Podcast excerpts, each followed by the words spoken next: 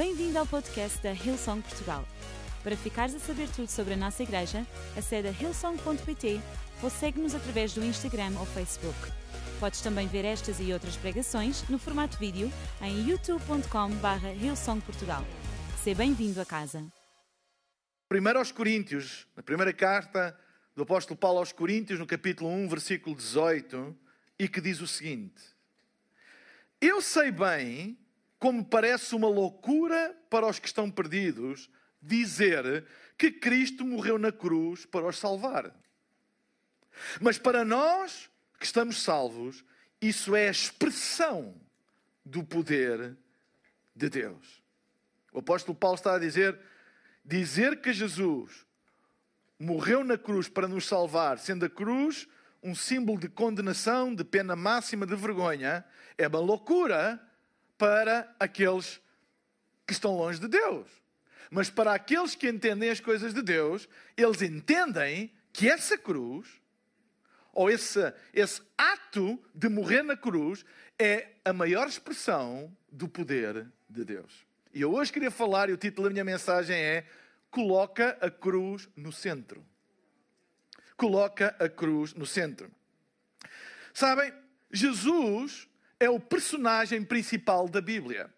Para nós entendermos e interpretarmos a Bíblia, é importante entender e interpretar toda a Bíblia à luz do seu personagem central. Mesmo as escrituras vetrotestamentárias, escritas antes do nascimento e da vinda de, do Filho do Homem à Terra e do Filho de Deus, uh, mesmo essas escrituras, todas elas apontam de alguma maneira em simbolismo, profeticamente, etc. Todas elas apontam para Jesus. Jesus é o centro da Bíblia. A Bíblia tem que ser interpretada sempre tendo em conta o seu personagem central. Ele é o personagem central da Bíblia e, como tal, ele é também o personagem central de toda a história da humanidade, passada, presente e futura. Ele é o personagem central. E a realidade é que custa a entender à nossa mente como é que essa personagem central da Bíblia, essa personagem central da história, essa personagem central do universo, porque a própria Bíblia diz que todas as coisas giram à volta dele, até diz que todas as coisas foram feitas por ele e sem ele nada do que foi feito se faria. Como é que essa personagem importante, central, primordial, de equilíbrio, de fundação do, do universo, de todas as coisas, morreu numa cruz e nós celebramos esse acontecimento. Como? Como é que nós podemos entender isso? Se a cruz era o maior símbolo de vergonha, o local de condenação e de pena dos maiores criminosos, como é que um símbolo de vergonha, um local de criminosos, se tornou numa, numa, num símbolo de uma demonstração do poder, numa expressão, como diz aqui o texto, uma expressão do poder de Deus. Será que Deus não podia ter escolhido outra coisa qualquer que não o maior símbolo de vergonha, o maior símbolo de morte, o maior símbolo de, de condenação, o maior símbolo de vitupério, o maior símbolo de todas as coisas más que a, que a história, que a data eram conhecidas? Por que é que ele foi transformar ou pegar nesse símbolo e dizer com toda a autoridade que ele se tornou a maior expressão do poder de Deus. A maior expressão do poder de Deus. Sabem? Quem estuda as Escrituras percebe que nas Escrituras existem muitas vezes antagonismos. Eu já preguei há uns anos aqui sobre os antagonismos divinos e a, e a Bíblia está cheia de coisas antagónicas. Por exemplo, Jesus é o Alfa e o Ômega o princípio e o fim. Como é, como é que ele é? Duas coisas estão não há nada mais distante do fim do que o princípio. A alfa a primeira letra do alfabeto grego, a ômega a última. A Bíblia está cheia destes antagonismos. Ele é filho do homem, filho de Deus. Ele é o Cordeiro de Deus que tira o pecado do mundo ele é o leão da tribo de Judá. Querem dois animais mais antagónicos do que um cordeiro e um leão? A Bíblia está cheia destes antagonismos. e em todos os antagonismos da Bíblia, que mostram, que apontam para Jesus, mostram uma característica da sua natureza. Nele cabem todas as coisas. Nele e com ele todas as coisas têm lugar e nele e com ele todas as coisas podem mudar, porque ele é o alfa e o ômega, o princípio e o fim. Ele é o leão, ele é o cordeiro. Ele é filho de Deus e ele é filho do homem. Cheia de antagonismos. E esta é outra. Como é que Deus vai usar o maior símbolo de vergonha numa expressão do poder de Deus? É por isso que o apóstolo Paulo diz para as pessoas que não conhecem, não há expressão nenhuma de poder na cruz. Há expressão, há expressão de vergonha, há expressão de criminosa, de condenação, de justiça, não é? Não é? é não há nada disso. Mas Deus diz que Ele expressa na cruz o seu poder. Ora, como é que nós, a nossa mente, não está preparada para lidar, entender e viver com antagonismos desta ordem? Desta ordem. É, é, a mesma coisa, é a mesma coisa que dizer quando se diz que ele é o primeiro e o último, é a mesma coisa que dizer que Jesus é, sei lá, é do, é do, é do Benfica e é do Sporting ao mesmo tempo. É, é, Não pode. Não pode. É biologicamente impossível. Eu prometi a mim mesmo não falar de futebol nunca mais neste púlpito. Mas a carne é fraca às vezes. Mas entende o que eu estou a dizer? Não pode ser. Não pode ser. Como é que pode ser o primeiro e o último? Se fosse o, o terceiro e o quarto. A gente ok, terceiro e quarto. Agora, primeiro e último. Princípio e fim. Como é que pode ser? Como é que pode ser símbolo da vergonha e maior expressão do poder de Deus? Mas é a maior expressão do poder de Deus. E eu hoje queria falar acerca de nós colocarmos a cruz no centro desse antagonismo coloca no centro. É interessante que Jesus foi crucificado com mais dois criminosos, esses sim verdadeiros criminosos. Eu já disse aqui que o julgamento de Jesus, à luz do direito romano, foi uma farsa. Não havia base legal no direito romano para condenar Jesus à morte de cruz. Não havia. Portanto, foi uma farsa jurídica para, para fazer a vontade uh, uh, da, da população judaica quando Pilatos, que especialista em direito, analisou o caso e não viu, diz a Bíblia, ele não viu nada e virou-se para os principais dos sacerdotes e disse: Eu não vejo nada à luz do direito romano que eu possa condenar este homem. Eles fizeram pressão, os religiosos fizeram pressão para o condenar e Pilatos o que foi? Foi perante a multidão e disse: Olha, eu não vejo nada de legal, mas vocês é que sabem isto é lá das vossas coisas. Tenho dois criminosos, eh, tenho dois presos, um criminoso verdadeiro e com graves problemas à luz do direito romano, chamado Barrabás, e tenho Jesus, que eu não encontro nada de direito para o condenar, mas é lá das vossas coisas. Escolham vocês, e toda a gente escolheu, saltar Barrabás e condenar Jesus. E foi assim que ele foi condenado. Ele foi condenado por justiça popular, manipulado por religiosos que manipularam as massas. O Filho de Deus foi à cruz por uma injustiça legal, por uma falcatrua, uma, uma, uma, uma, jogada, não é? Uh, e foi, foi assim que ele foi à cruz. E ele foi condenado com dois outros criminosos, ou foi crucificado, dois outros criminosos, esses sim julgados, por crimes de delito máximo, e que estavam a pagar a pena de acordo com o direito romano, que era morte e morte de cruz. E é interessante, e não é por acaso, que na imagem do, do Gólgota, do lugar da caveira, onde se dava a crucificação, havia três cruzes e Jesus estava no centro. Até no meio da maior vergonha, da maior injustiça, Jesus estava no centro. E mesmo nesse lugar, no centro, ele trouxe amor, perdão e futuro a um dos criminosos que estava numa das extremidades. Sabem, a grande lição é que o poder de Deus acontece na tua e na minha vida quando nós tiramos Jesus da periferia da nossa vida e colocamos no centro da nossa vida. Não importa como é que ela está, não importa como é que a nossa vida se encontra, não importa se está uma, uma, uma, uma confusão, se está uma, uma, bagunça enorme, se está uma, uma uh, caótica, não importa como está o passado, não importa nada disso. Quando nós retiramos Jesus da periferia e colocamos Jesus no centro, há esperança para todo o ser humano. E é aí que se revela o poder e se expressa o poder de Deus. Quando nós, sabem, não é a religião que expressa o poder de Deus, é que nós colocarmos Jesus no centro da nossa vida, que revela, é uma revelação do poder de Deus. E era isso que o apóstolo Paulo estava a dizer à igreja aos Coríntios. Quando nós colocamos Jesus no centro da nossa vida, essa é a maior expressão do poder de Deus. É por isso que Ele salva, é por isso que Ele transforma, é por isso que a pessoa que foi mais baixo, que foi mais fundo na vida, tem esperança quando coloca Jesus no centro. Porque é uma expressão do poder de Deus. Eu hoje queria te desafiar a tu tirar Jesus da periferia e colocares no centro. Nós vivemos num, num, num país religioso, ou, ou, pelo menos nominalmente religioso, onde 90 e tal por cento das pessoas se dizem cristãos, uns praticantes, outros não praticantes, etc. Mas, mas dizem-se cristãos.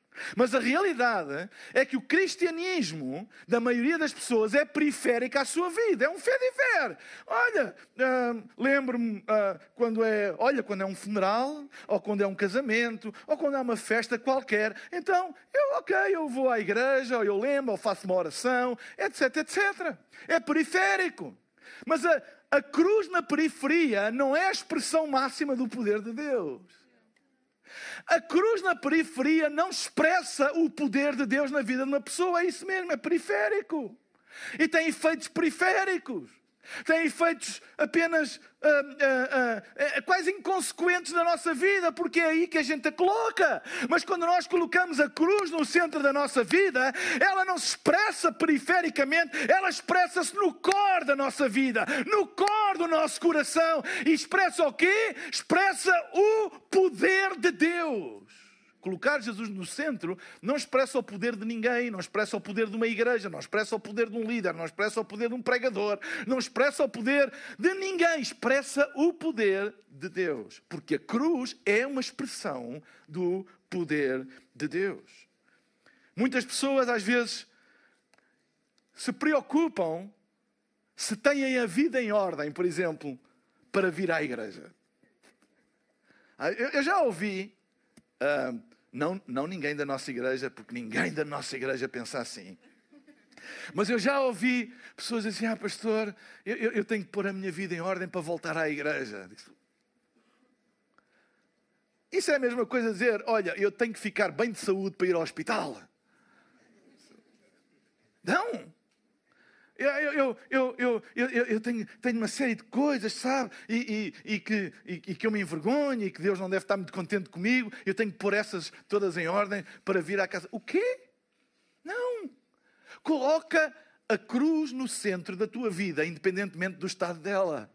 Porque só assim o poder de Deus se revela e se manifesta na tua vida. O mais importante não é se tens a vida em ordem ou em desordem, mas se estás disposto a colocar Jesus no centro, mesmo no meio de uma vida caótica, mesmo no meio de uma vida completamente destroçada e destruída. Coloca Jesus no centro e tu vais ver a expressão do poder de Deus acontecer na tua vida. A cruz é para estar no centro. Nunca podemos experimentar o sentido, o poder de Cristo na nossa vida se Ele não estiver no centro. Se Ele estiver na periferia, é coisas periféricas que a gente às vezes experimenta ou, ou percebe, etc. Mas temos que o colocar no centro da nossa vida. Não deixe, sabe, nós vivemos numa, numa era em que o centro da nossa vida é disputado selvaticamente. Tudo quer a tua total atenção. É por isso que há questões menores que se tornam questões centrais na vida das pessoas. E as pessoas discutem e, e, e dividem-se por coisas que realmente não são importantes. A realidade é essa. É que tem a ver com aquilo que nós permitimos vir para o centro da nossa vida. Porque há coisas que a gente pode gostar ou não gostar, ou sei lá, achar bem ou achar menos bem, mas não tornar isso o centro da nossa vida. Não é? O centro é uma coisa que a gente está sempre a falar e sempre a dizer e sempre, etc, etc. Por exemplo, eu, eu não gosto de andar em filas de trânsito. Acho que é um gosto partilhado com algumas pessoas. Não é? E às vezes a gente vê, eh, sei lá, coisas tipo então, na hora de ponta é que vão abrir um buraco para arranjar não sei o quê, não é? e a gente fica ali, para estes toinos, pá, que não sei o quê, não é? É que nos incomoda, mas uma coisa é isso e passa, outra coisa é a gente andar e depois o dia todo, e depois manda uma carta não sei para onde, e depois mais não sei quê, e, pá, pá, e transforma uma coisa que tem importância que tem num assunto central na vida de uma pessoa. Claro que eu estou a dar assim um exemplo meio caricato, mas agora vocês ponham num espaço em branco o nome de coisas que a gente muitas vezes traz como centrais e gastamos tempo, energia, zangamos uns com os outros, dividimos-nos uh, uh, por coisas que não deviam estar no centro da nossa vida. Simplesmente não deviam. Nós devemos colocar Cristo no centro da nossa vida. E as outras coisas, sim, são periféricas. Sabem? Uh, às vezes, até o próprio conceito teológico de Jesus coloca Jesus na periferia da nossa vida. Ai, quem era Jesus? Era um bom homem. Ai, quem era Jesus? Ai, foi alguém que andou a fazer o bem na terra. Não estamos a dizer nada de mal nem de mentira, mas é periférico. O ele ser um bom homem é uma coisa periférica. Até deixa-me dizer mais uma coisa: o ele ter feito milagres é periférico. A razão e quem ele é verdadeiramente não é só isso. Ele é o Filho de Deus. Ele é o único Salvador. Ele é o único mediador entre Deus e os homens. Sem Ele ninguém vai ao Pai. Sem Ele ninguém tem salvação. Isso é central. O resto é periférico. Porque há muita gente que acredita num Jesus humano, num Jesus social, num Jesus que faz o bem, num Jesus que ajuda os pobres, num Jesus que dá a mão aos, aos desfavorecidos. E é verdade, Ele é isso. Mas Ele não é só isso. Isso é periférico. Ele é o Filho de Deus. Ele é 100% Deus e 100% homem. É isso que é central na vida dele. É por isso que é uma expressão do poder de Deus. É por isso que na nossa igreja nós nunca negociamos a verdadeira centralidade da cruz e quem Jesus é na nossa pregação, nem na nossa ação. Ele é tudo isso, ele é um bom homem, claro que é, ele ajuda os pobres, claro que ajuda, ele faz milagres, claro que faz. Ele preocupa-se com os mais fracos, claro. Mas esse não é o centro o centro é que ele é o Filho de Deus. Ele é 100% homem, 100% Deus, porque há pessoas que aceitam Jesus como um bom homem, mas não aceitam Jesus como Senhor e Salvador das suas vidas. E isso é diminuir Jesus a uma figura boa histórica, mas desprovida da expressão maior do poder de Deus. E o apóstolo Paulo estava a dizer isto à igreja aos Coríntios: não, não se deixem enganar. Jesus não é só isso. Jesus, ele é a expressão máxima do poder de Deus. E sabem onde é que isso aconteceu? Isso não aconteceu quando ele multiplicou os pães e os peixes. Isso não aconteceu quando ele transformou a água em vinho. Isso não aconteceu quando ele curou os leprosos. Isso aconteceu quando ele estava na cruz. Foi aí que a nossa salvação foi ganha. Ela não foi ganha quando ele fez aquilo, quando ele fez aquele milagre. A salvação não foi ganha aí. A Bíblia não diz que ele multiplicou cinco pães e dois peixes e alimentou 20 mil pessoas e aí a nossa salvação foi ganha. Não, foi um milagre.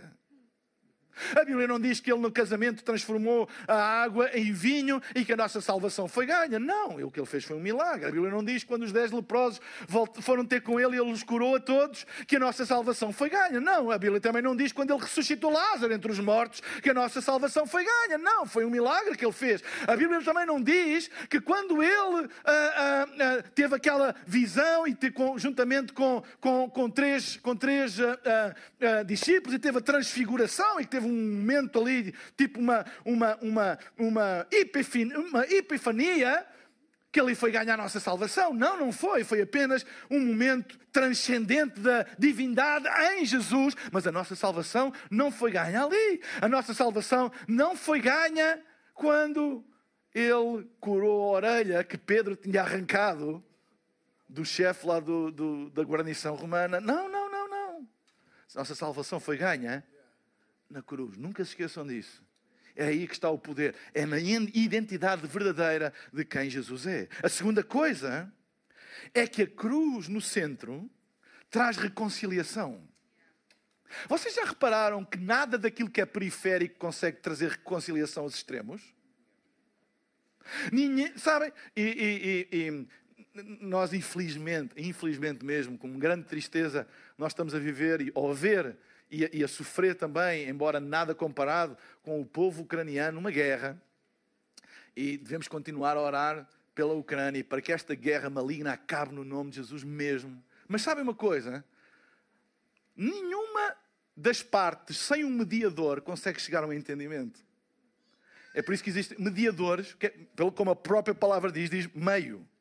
Tem que ser credível dos dois lados, tem que ser ouvido dos dois lados, porque nada daquilo que está no extremo pode ser mediador.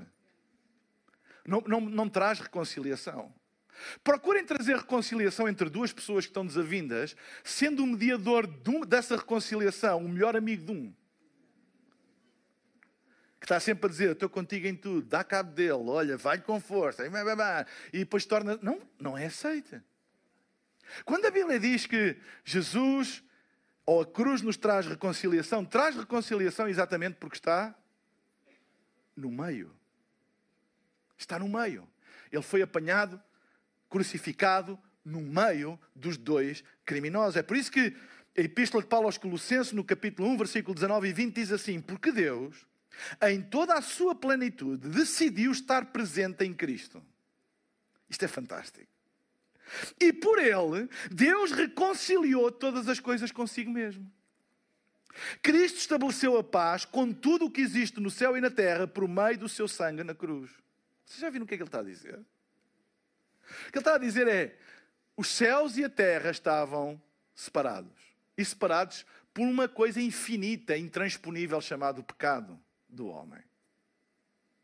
Nenhuma, sabem, nenhum homem podia fazer a reconciliação com Deus porque todos estavam na mesma situação. É por isso que a Bíblia diz: todos pecaram e destituídos estão da glória de Deus. Todos, toda a gente. Não há bonzinhos nem mauzinhos. Toda a gente. Como é que ele resolveu esta separação infinita entre os céus e a terra, entre Deus e os homens? Enviando Jesus, 100% homem, e a Bíblia diz que ele decidiu habitar plenamente em Cristo alguém que era 100% homem, a parte que necessitava da reconciliação, 100% Deus, aquele que ansiava a reconciliação. Alguém que é 100% Deus, 100% homem, é o nosso mediador. Ele é o nosso mediador. Ele entende a nossa humanidade ele conhece a divindade, porque ele é, nele habita a plenitude da divindade. Ele não é um representante de Deus para nós. Ele é o próprio de Deus, o próprio Deus na nossa forma. Ele não está a representar Deus. Ele não tem que ir, eu tenho que ir falar com o Pai a ver se ele. Não, não. Ele é o próprio Deus e a cruz é um ato de amor infinito divino que aquele que sendo 100% Deus e 100% homem, diz a epístola aos Filipenses, não teve por usurpação ser igual a Deus mas despojando-se a si mesmo, tomando a forma de homem, e como homem tomando a forma de servo, e como servo experimentou a pior das mortes, morte de cruz, para estabelecer reconciliação. É por isso que agora no fim da reunião, quem quiser fazer a sua paz com Deus, basta fazer uma coisa: abrir o seu coração e receber Jesus no seu coração. Mas nada. Porquê? Porque Ele é o mediador com toda a autoridade. Ele é o único. Não pode, é por isso que a Bíblia diz que Ele é o único mediador entre Deus e os homens, porque não há outro homem que possa fazer mediação. Porquê? Porque nenhum homem se conseguia colocar no centro. Qualquer homem é parte interessada deste lado. Ele é o único homem, 100% homem, que nele habitou 100% da divindade, sendo ele o próprio Deus em forma de homem. É por isso que há pessoas que dizem assim: mas será que eu para ser salvo eu só tenho que fazer essa oração e receber Jesus? Só? O que é que tu podes fazer mais? O que é que tu podes aqui fazer para chegar ali? Nada a não ser eu aceito o que o mediador, os termos e as condições do mediador. Quais são os termos e as condições do mediador? Arrepende dos teus pecados, confessa Jesus como Senhor e serás salvo. É isso que ele pede? É! Então é isso que eu faço. Então eu sou salvo. Eu aceitei os termos da minha redenção. E os termos da minha redenção não têm um preço para mim, tiveram um preço para Jesus. Ele pagou o preço para que eu possa livremente tomar uma decisão, dizer eu aceito os termos da minha salvação. Eu arrependo dos meus pecados e eu confesso Jesus como meu Senhor e Salvador e creio na sua obra. E a Bíblia diz: se tu fizeres isso, serás salvo.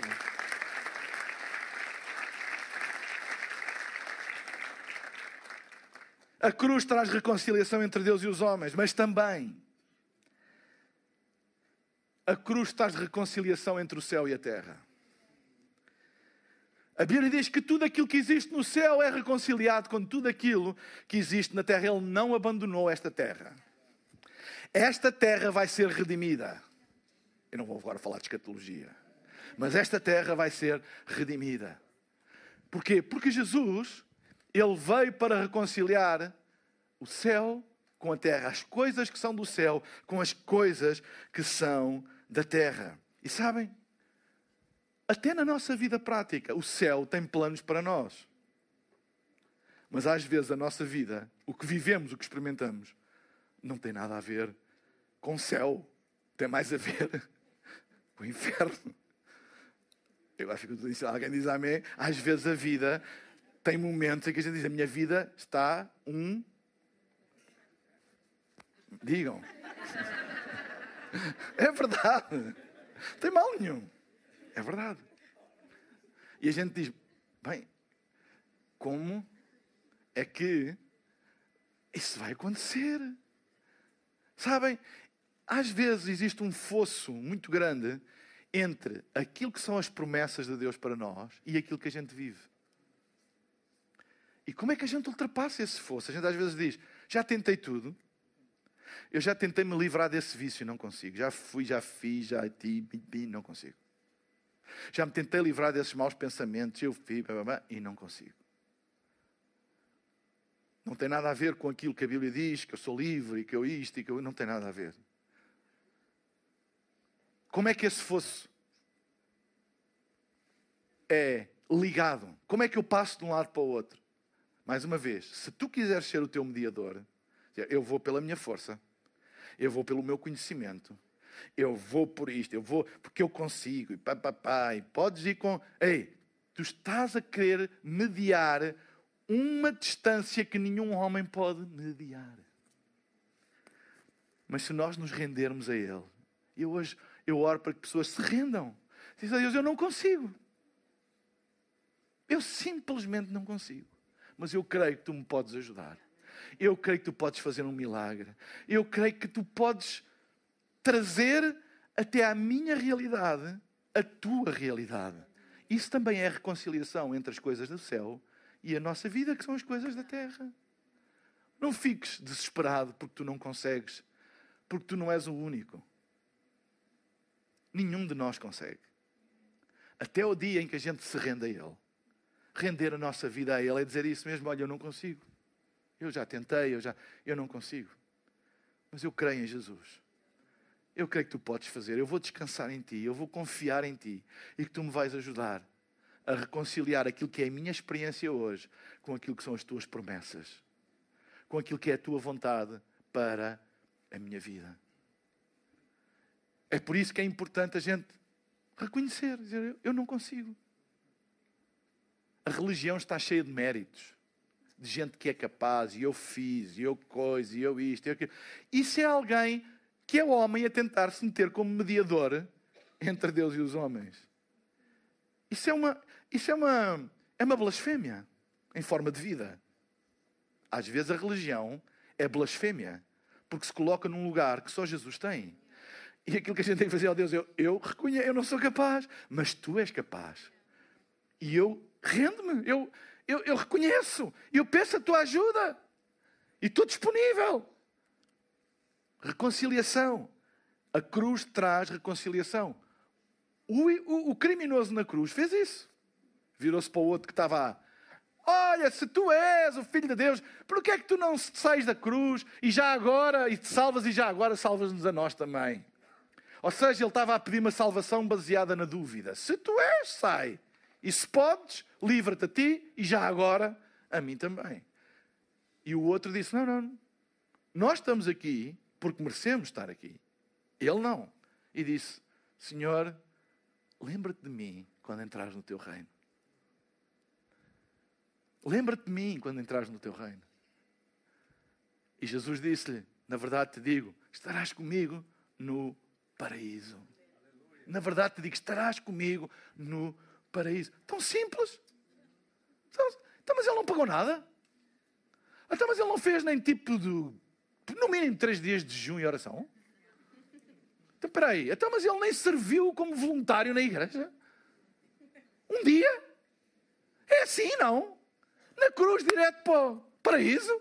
De criminoso para paraíso, é assim mesmo.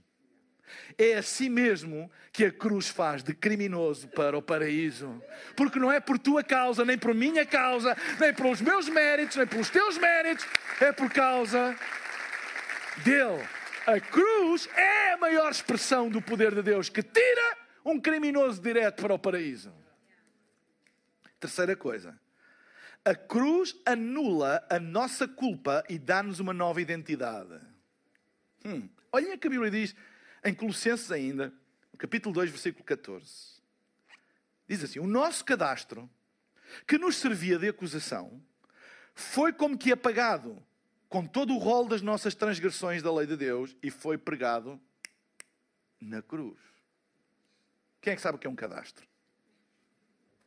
Já ouviram a expressão um cadastrado? Um cadastrado é alguém que tem no seu historial criminal uh, eventos julgamentos, acusações, condenações por crimes cometidos. Quando alguém diz, ah, eu tenho o meu cadastro limpo, eu tenho o meu historial criminal sem nada, eu não, não tenho nenhuma acusação judicial sobre mim e não tenho nenhuma condenação judicial sobre mim. Está limpo. Ora, o que a Bíblia diz é que o nosso cadastro que nos servia de acusação porque é o cadastro que nos serve de acusação. Sim, foi julgado e foi condenado. Ou seja, existem factos na vida de uma pessoa provados, comprovados, julgados de que essa pessoa cometeu um crime. A Bíblia diz que nós tínhamos um cadastro que nos servia de acusação. O acusador, vocês sabem que a Bíblia chama o diabo o acusador dos irmãos. Não os irmãos dele. Nós. Ele é o acusador dos irmãos. Mas, sabem, eu uma vez tinha um professor da minha escola bíblica que disse: Sabes porque é que o diabo é diabo? Isso é uma boa pergunta teológica. O diabo é diabo não por ser muito esperto, mas por ser muito velho. Ele sabe muita coisa. E ele nunca ousa fazer uma acusação diante de Deus que não tenha uma base legal de verdade nessa acusação.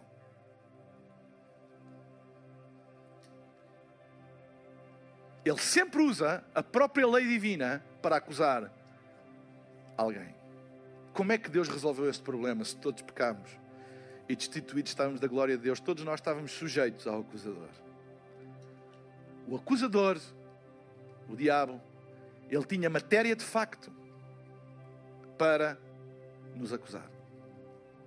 O que é que o apóstolo Paulo diz à igreja aos Colossenses? Isto é uma coisa que faz tremer as estruturas do universo.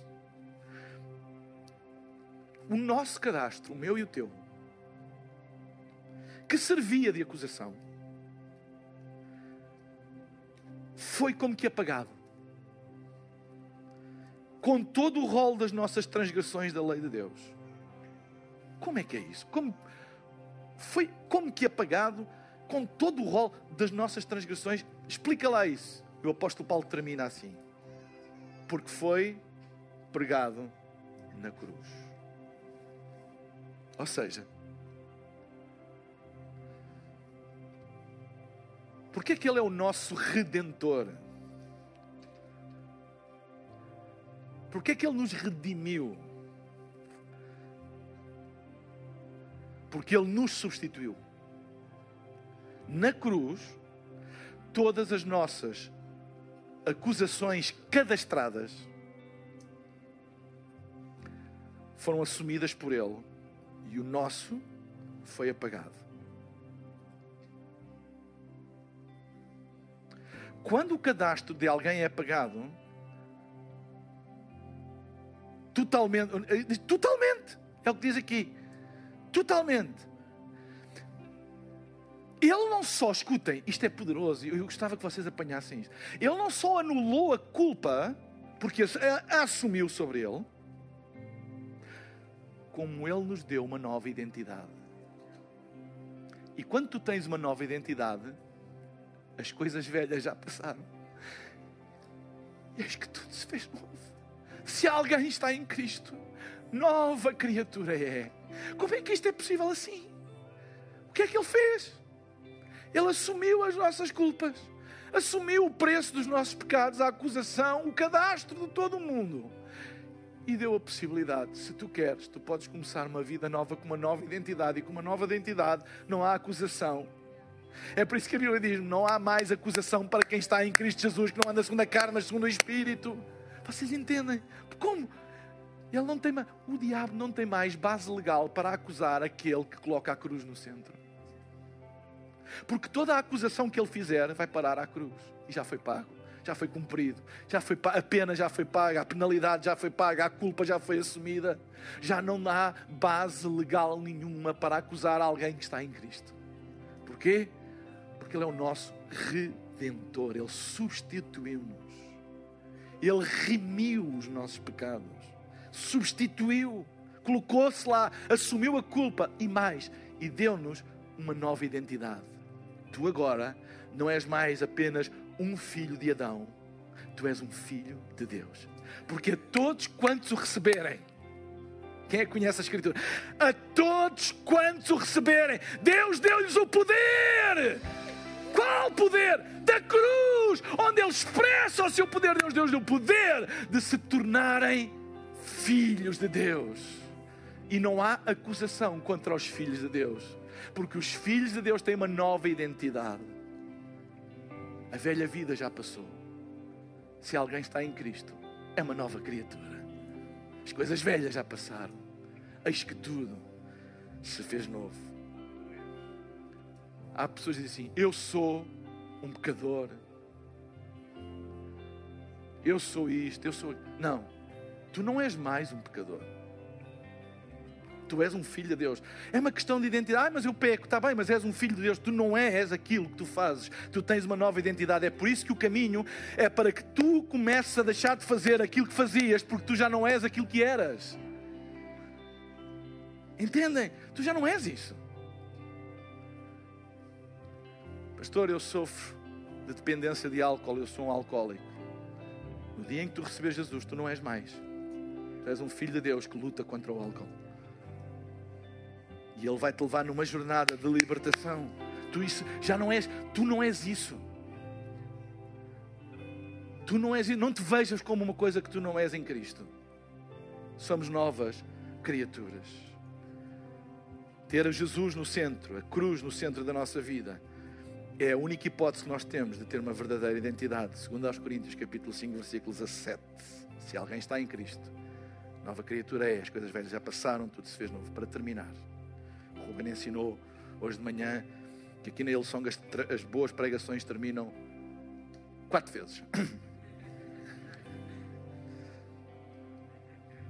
A cruz é a segurança no meio de um mundo instável. A vida está cheia de imprevistos, de injustiças, de crueldades. Hoje tudo pode estar bem, amanhã não. Aquilo que é verdade hoje, amanhã já não é. Aquilo que é tido como certo, absoluto hoje, amanhã desaparece. A vida é imprevisível, não avisa. Não manda pelos correios com aviso de recepção. A dizer daqui seis dias, oito dias, ou até à data limite, com mais contas, não é? 30 de maio de 2022 vai-te acontecer este problema. Não. não. Isso não existe. Aquilo que hoje pensamos ser seguro ou ser a nossa segurança, amanhã percebemos que não é. É por isso que eu sempre fico muito preocupado quando as pessoas põem a sua segurança em coisas em coisas que não dão segurança nenhuma. Mas Jesus no centro da nossa vida é a nossa verdadeira segurança. Como eu disse, a vida é cheia de antagonismos. Só a cruz consegue ligar-nos e trazer segurança. E queria terminar lendo 2 de Crónicas.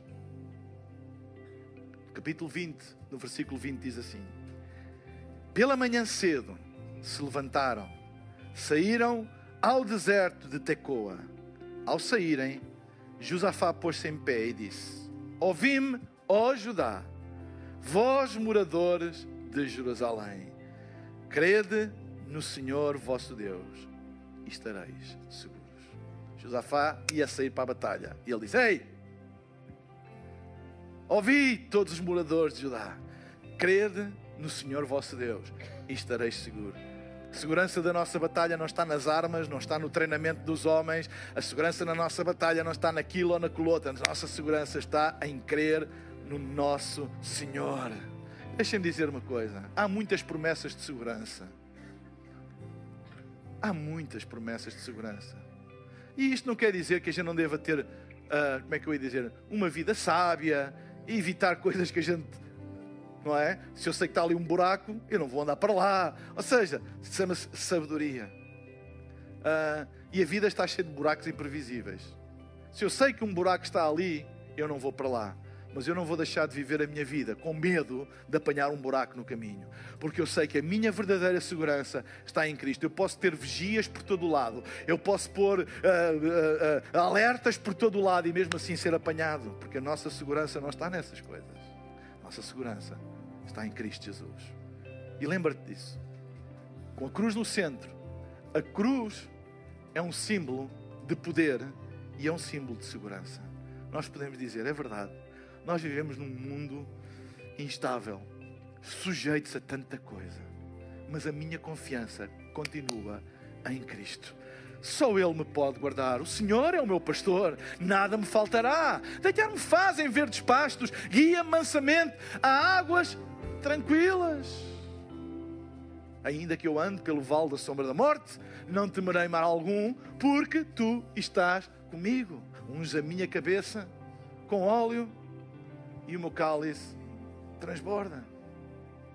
Preparas uma mesa na presença dos meus inimigos diante de mim, uns a minha cabeça com óleo e o meu cálice transborda. Esta expressão de Davi, que passou tanta coisa na vida, a dizer: Já passei muito, mas uma coisa eu aprendi: o Senhor é o meu pastor e nada me vai faltar. E ainda que eu ande por essas dificuldades, no meio de tantas ameaças, tanta coisa, eu sei que Ele está comigo. Eu sei que Ele está comigo. A cruz está no centro da minha vida, a cruz está no centro da tua vida. Eu sei que Ele não me deixará, nem me abandonará, nunca vos deixarei, nem vos desampararei. Sabem, se há uma promessa que nós temos em Cristo, é que nós nunca estaremos desamparados. Tu não estás desamparado, tu não estás sozinho neste mundo, tu não foste entregue a ti mesmo. Jesus está contigo. Recebe Jesus hoje no teu coração, coloca a cruz, tira a cruz da periferia da tua vida e coloca no centro. Eu vou pedir para todos ficarmos de pé.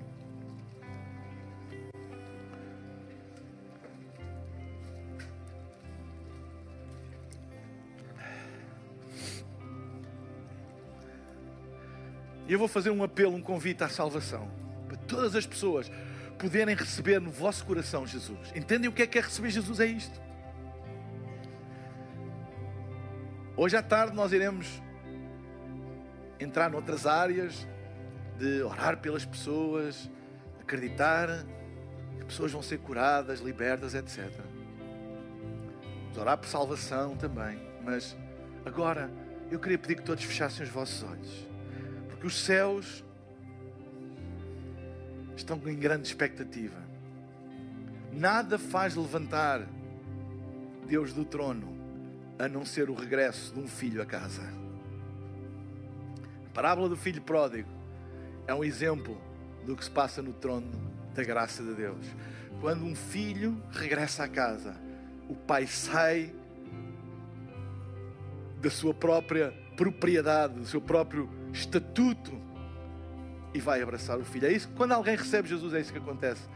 Deus levanta-se do trono para te receber. Para que em ti aconteça este milagre de tu te tornares um filho de Deus. Enquanto temos os nossos olhos fechados, eu vou pedir daqui a pouco a todas as pessoas que hoje querem tomar esta decisão de darem a sua vida a Jesus. Eu não estou a falar de, nem de religião, nem de apenas vir à igreja. Eu estou a falar de darem a sua vida a Jesus. Se tu hoje queres dar a tua vida a Jesus, fazer Jesus o teu Senhor e o teu Salvador, eu vou pedir daqui a pouco que tu faças uma coisa muito simples, que é levantares um dos teus braços. E eu vou fazer uma oração da fé, como a Bíblia diz, aqui do palco. E vou pedir que tu repitas em voz baixinha, no lugar onde tu estás, esta oração. Crer no teu coração e confessar com a tua boca. Esta oração é uma confissão de fé. Se tu creres e confessares, tu serás salvo. Eu estendo este convite também a todas as pessoas que já um dia tomaram esta decisão, mas têm estado longe de Deus, afastados de Deus, e hoje querem fazer a sua paz e a sua reconciliação com Deus. Este convite é para ti também. Enquanto todos temos os nossos olhos fechados, eu vou perguntar: quantas pessoas hoje querem tornar, segundo aos Coríntios, capítulo 5, versículo 17, uma realidade na vossa vida? Se alguém está em Cristo, nova criatura é.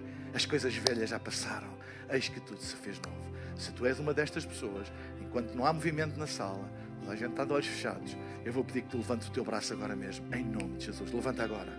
Eu estou a ver, levanta bem alto, levanta bem alto. Eu estou a ver, eu estou a ver, eu estou a ver, eu estou a ver, eu estou a ver. Estou a ver, estou a ver, estou a ver ali em cima também. Aqui no meio estou a ver, levanta bem alto, estou a ver ali, estou a ver lá em cima também, do meu lado direito ali também. Eu ali também estou a ver, levanta bem alto, estou a ver ali aquela senhora também, muito obrigado. Estou a ver também ali mais uma senhora, muito obrigado. Levanta o teu braço bem alto, pela fé. Hoje é dia de salvação, hoje é dia da cruz e para o centro da tua vida, hoje é dia de expressão do poder de Deus na tua vida. Eu vou pedir a todas as pessoas que levantaram o seu braço para continuarem com o seu braço levantado e todos vamos fazer esta oração em conjunto. Digam comigo, Pai querido querido. Muito obrigado porque tu me amas e o teu amor alcançou-me. Eu abro o meu coração e torno Jesus o meu Salvador e o Senhor da minha vida, o centro da minha vida. Ajuda-me a viver de acordo com a nova identidade que tu me destes. Perdoa os meus pecados e dá-me essa vida nova em nome de Jesus. Amém, amém e amém. Será que podemos dar uma grande salva de palmas? Esperamos que a mensagem de hoje te tenha inspirado e encorajado. Se tomaste a decisão de seguir Jesus pela primeira vez, acede a hillsong.pt Jesus para dar o teu próximo passo. Te lembramos que podes seguir-nos no Facebook e Instagram para saber tudo o que se passa na vida da nossa igreja. O melhor ainda está por vir.